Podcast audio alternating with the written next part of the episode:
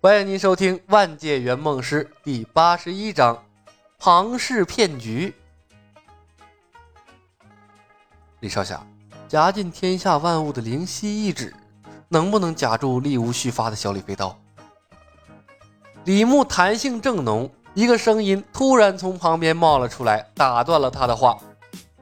举手发问的是令狐冲同学。你妈波啊！忽悠的太过，把自己绕进去了。李牧恼怒地看着令狐冲，就他妈你能不说话，没人把你当哑巴。令狐冲被李牧看得心头发毛，眨动了两下眼睛，一脸的无辜。空气陷入诡异的宁静。人群后，木星好悬被喷了，他幸灾乐祸地看着李牧，哼，该让你吹，露馅了吧？等下看你怎么收场。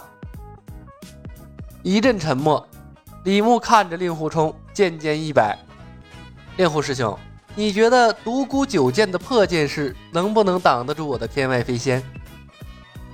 令狐冲的脸刷的白了，他连连摆手：“李师兄莫开玩笑，莫说在下内力尽失，即便恢复了内力，破剑式也挡不住。”突然，他愣住了，诡异的问：“李师兄怎么知道我会独孤九剑？”独孤九剑嘛，独孤求败所创，号称破尽天下武功，是一等一甲等武学。令狐兄瞒得了别人，瞒不了我的。李牧笑眯眯的一通介绍，把令狐冲卖了个底儿掉。一旁，向问天意味深长的看了一眼令狐冲，而庭外，群雄看向令狐冲的眼神也变得炙热起来。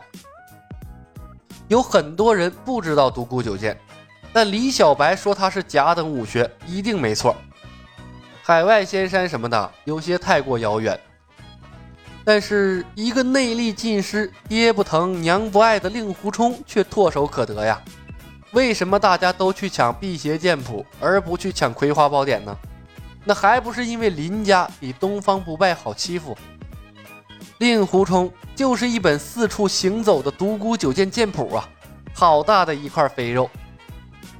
这一趟还真没白来，哪怕没有打死向问天，从李小白口中得到这些劲爆消息，也足够回去交代了。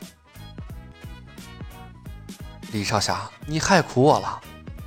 群狼环伺，令狐冲如坐针毡，端着酒杯苦笑道：“让你嘴贱，让你嘴贱！”既然你主动跳出来了，那索性就再助我一臂之力吧。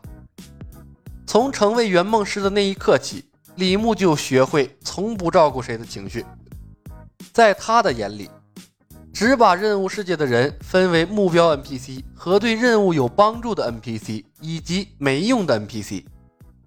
当李牧走进笑傲江湖的世界，令狐冲已然从主角沦为了配角。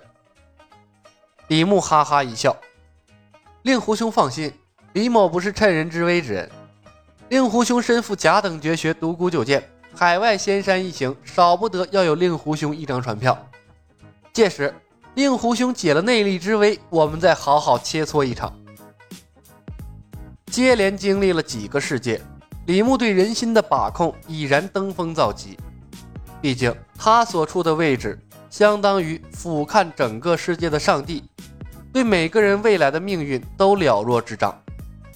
好说好说，被揭穿了独孤九剑的秘密，令狐冲心乱如麻，魂不守舍的敷衍李牧，根本就没听到李牧在说什么。殊不知，李牧又给他加了一层码。庭外江湖中人对他的嫉妒，已经浓郁的快要从眼神里冒出来了。一个半死不活的令狐冲，何德何能？配得上一份海外仙山的邀请，尤其是嵩山派和青城派等和令狐冲有过节的人，看他的眼神越发的不善了。令狐冲已然有了绝学独孤九剑，再让他去海外仙山治好了伤势，学会了更加精妙的武学，那哪还有他们的立足之地呀？至于令狐兄关心的灵犀一指和小李飞刀谁更厉害，到了仙山，令狐兄可以亲自邀请李寻欢和陆小凤比试一番。李牧笑道：“ 或许令狐兄脸面大，可以说动他们呢。”李先生，敢问此次海外仙山一行，谁人可去？乐后问出了大家最关心的问题。乐师兄问得好。李牧笑着看了乐后一眼，这正是李某接下来要说的问题。海外仙山虽是武学圣地，旨在交流武学，但也并非什么人都可以去的。他轻咳了一声。其一，如令狐冲这般身负甲等绝学之人，不消说，自然有一张船票。其二，虽无甲等武学，但精研武功、暗器、医学。或者对武学一道有独特见解之人可去。李牧笑着环视众人。其三，那就简单多了。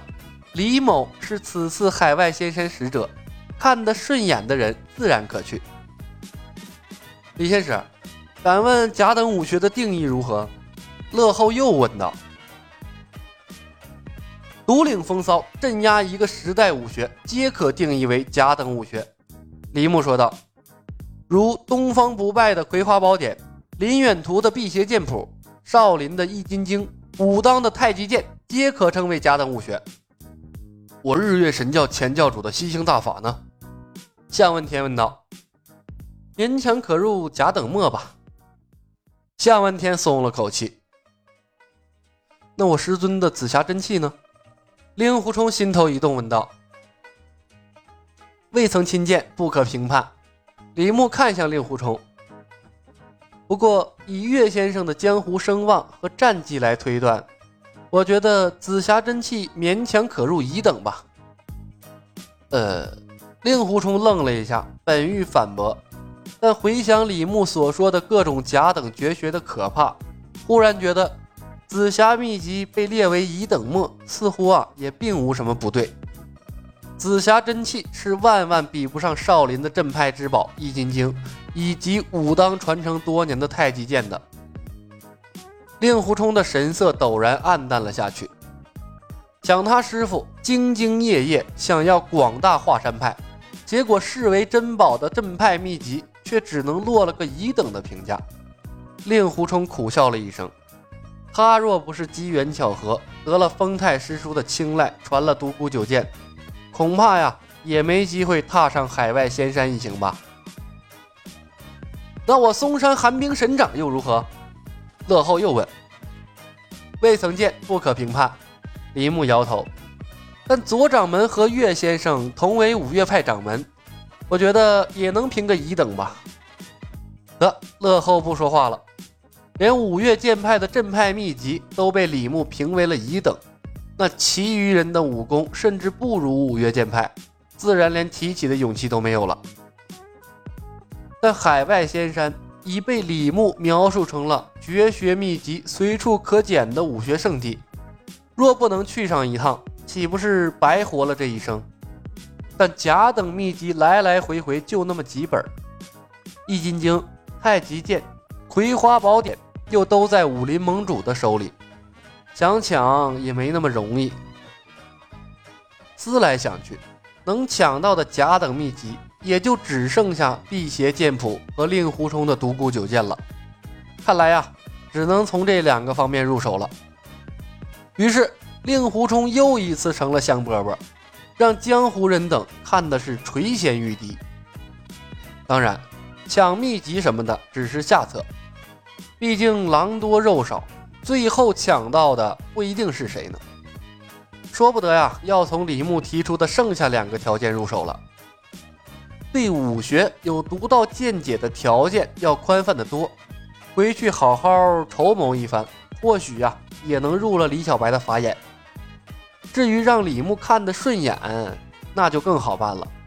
年轻人嘛，无非贪财好色，从这方面入手，总能有一方面打动他的。